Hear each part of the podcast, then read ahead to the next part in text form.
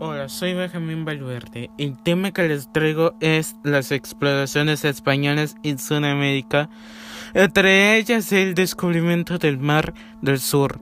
El primer europeo en divisar este mar fue el Hidalgo y explorador español Vasco Núñez de Balboa, quien el 25 de septiembre de 1513 ha visto una enorme extensión de agua desde una cumbre ubicada en el istmo de Panamá. Así se dice eh, que Mar del Sur o Mar de Balboa eran los nombres con los que se conocían el, el Océano Pacífico en la época de las primeras exploraciones españolas en América.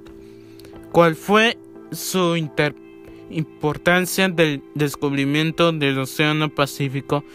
Es un hallazgo que abrió las fronteras del mundo.